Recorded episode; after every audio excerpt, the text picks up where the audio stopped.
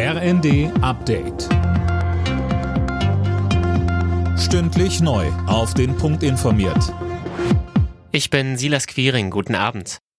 Mehr Kooperation, aber vorerst nicht mehr Geld. Beim Flüchtlingsgipfel von Bund, Ländern und Kommunen hat es nur wenige konkrete Ergebnisse gegeben. Der Bund will beispielsweise mehr Unterkünfte zur Verfügung stellen. Für Landkreistagspräsident Sager reicht das nicht aus. Es muss jetzt wirklich spürbare Druckverminderung kommen für die kommunale Ebene. Darum geht es. Auch nicht nur um Geld, sondern es wäre uns auch geholfen angesichts der personellen Engpässe, die wir überall haben, wenn weniger Menschen kämen. Wenn wir keine neuen Personaleinstellungen vornehmen können, weil es sie nicht gibt, dann wäre eine gewisse Drucklinderung zumindestens die, dass weniger Menschen nach Deutschland kommen.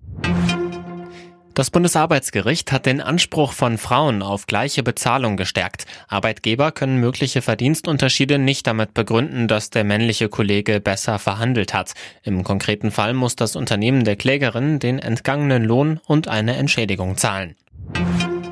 An Deutschlands größten Flughäfen wird morgen wohl den ganzen Tag gähnende Leere herrschen. Grund ist ein massiver Warnstreik, der in den frühen Morgenstunden beginnt. Alena Tribold. Die Gewerkschaft Verdi hat im Tarifstreit im öffentlichen Dienst zu den Warnstreiks aufgerufen. Betroffen sind unter anderem Frankfurt am Main, München, Hamburg oder auch Stuttgart.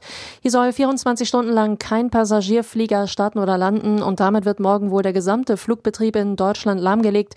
Einige Flughäfen haben die Passagiere aufgerufen, gar nicht erst zu kommen. Der Flughafenverband ADV geht davon aus, dass mehr als 295.000 Passagiere betroffen sind.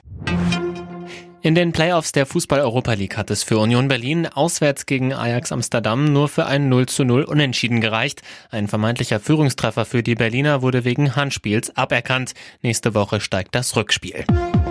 Alle Nachrichten auf rnd.de